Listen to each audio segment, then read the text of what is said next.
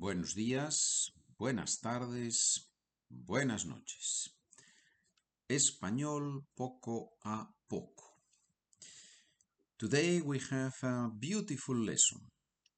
We begin lección 18. Lesson 18, 18. Página del documento 117. 117, 117. Vamos a hablar del masculino, femenino, singular y plural. So masculine, feminine, singular, plural. The rule says that usually the words that end in A, in A in Spanish, those words are feminine. Words that end in O, O are masculine, feminine, masculine. It's true that also words that end in AD, ciudad, curiosidad, curiosity, curiosidad, city, ciudad, ciudad, words that end in C-I-O-N, sion, canción, misión, and words that end in ion, I-O-N, that those words are also feminine. So, la casa, la ciudad, la canción, la misión, la relación, the relationship, la relación, la relación, all these words feminine. The article, la. Words that end in o or in or, or, masculine. El profesor, el conductor, the driver. El oso, the bear, masculine, right? Now, words that end in E can be masculine, can be feminine. So the rule is helpful, but not so helpful because there are many words that don't have these endings that I just mentioned. But, by the way, the article with masculine, el. So, el oso, the bear, la osa, the female bear. Yeah? So, I wouldn't worry a lot about masculine and feminine in Spanish because it comes almost automatically. Once you start reading writing speaking spanish yeah you can it may happen that you make a couple of mistakes here and there but in general the students do not make a lot of mistakes with these words right? Singular plural. If the word ends in a vowel we add s to form the plural la casa, las casas. Okay? If the word ends in a consonant, then we add es, es in Spanish. El profesor, los profesores.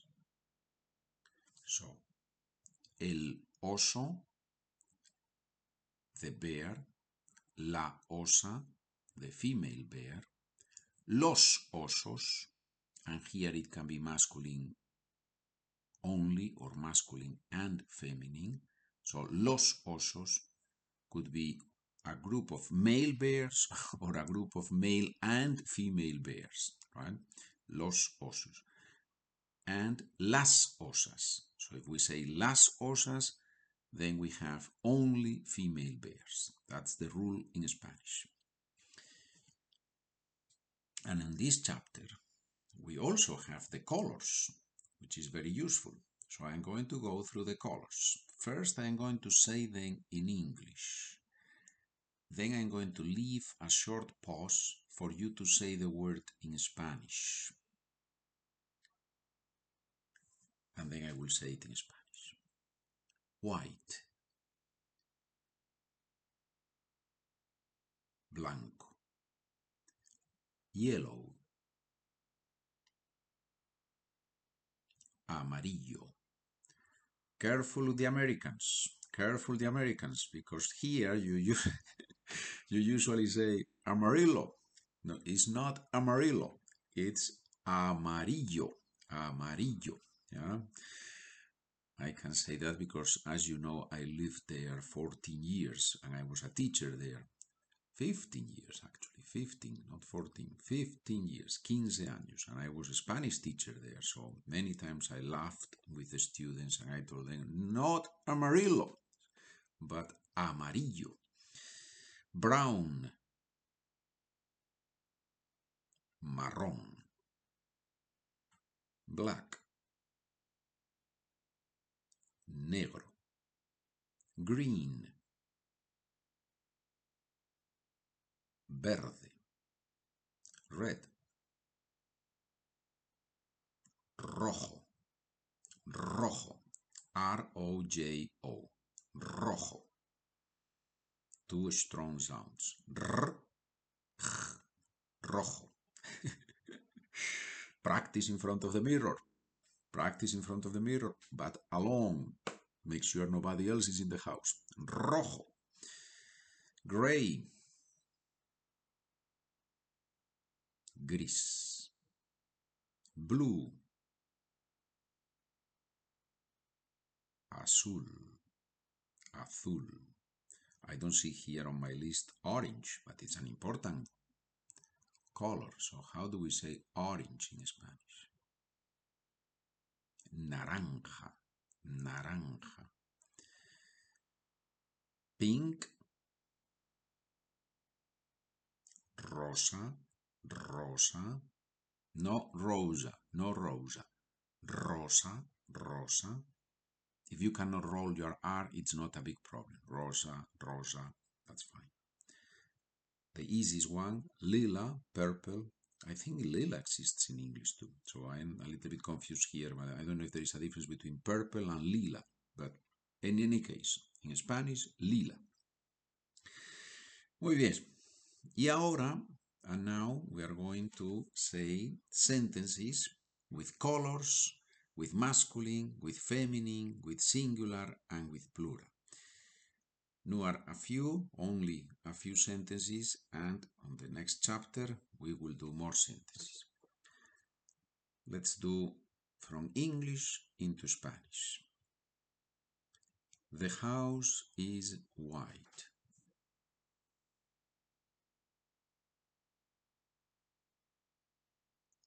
La casa es, careful here with the gender, the house is white. In English, it's always white. It's no masculine or feminine, right? In Spanish, the ending, the ending changes. So, la casa es blanca, blanca, with the ending a, because casa is feminine. La casa es blanca.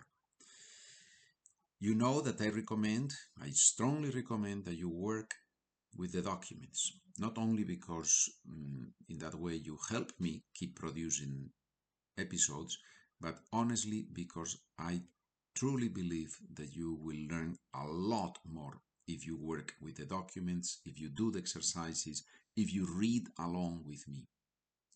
Yeah?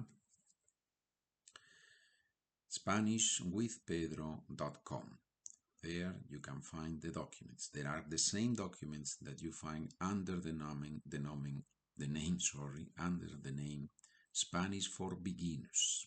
Yeah? The White House is big.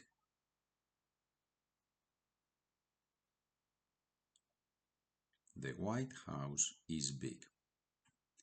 And I wrote here, the sentence is wrong at the beginning of, of page 119, I wrote here, La casa grande es blanca, which means the big house is white, which is not the same as the White House is big.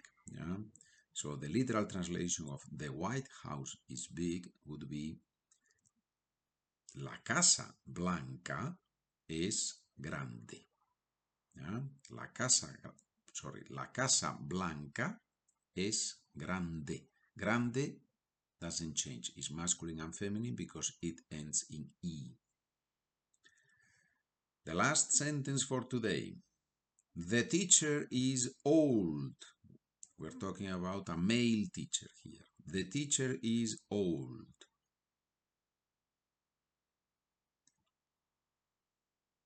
El profesor es mayor.